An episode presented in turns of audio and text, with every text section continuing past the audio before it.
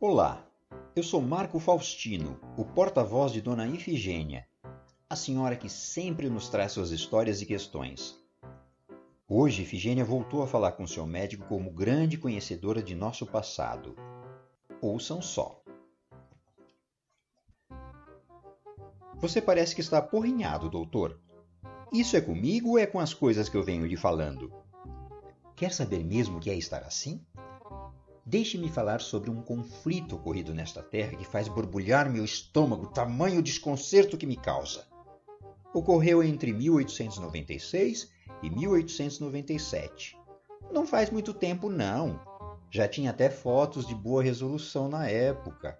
O século XX já estava para começar.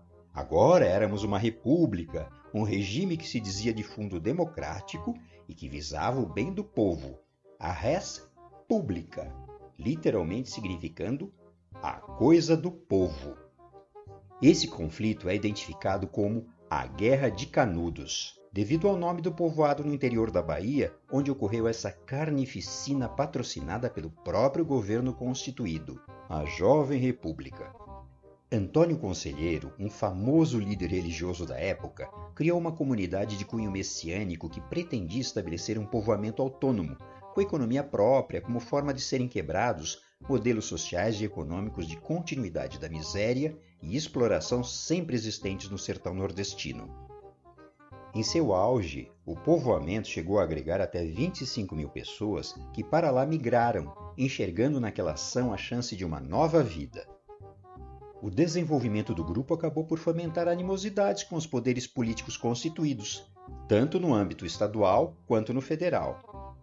Nesse sentido, o governo republicano recém-instalado assentou suas ações devido à insegurança que a influência que uma bem-sucedida experiência daquele tipo pudesse ter ante outras comunidades do país. Passou a ser necessário interromper aquele tipo de experiência de cunho anarquista, quatro investidas militares foram executadas contra o povoamento, com as três últimas sendo facilmente derrotadas.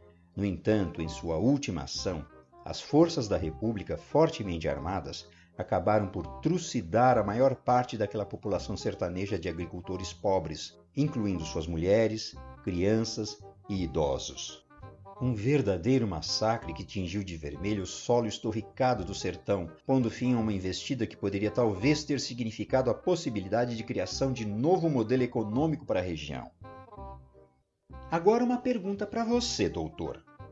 Em que medida essa ação de crueldade se diferencia das chacinas ocorridas, por exemplo, durante as guerras mundiais, na guerra do Iraque ou na guerra da Síria? Será que somos mesmo diferentes de outros povos belicosos do mundo?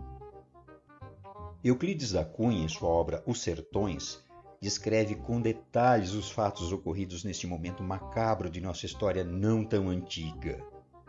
Vale a pena você dar uma olhada nesse nosso passado de paz. Boa leitura, meu querido doutor. Ouviram só? Espero que esses comentários de nossa Ifigênia estejam ajudando você a conhecer um pouco mais sobre nossa história ou mesmo em querer se aprofundar em temas que ela traz. Até o próximo!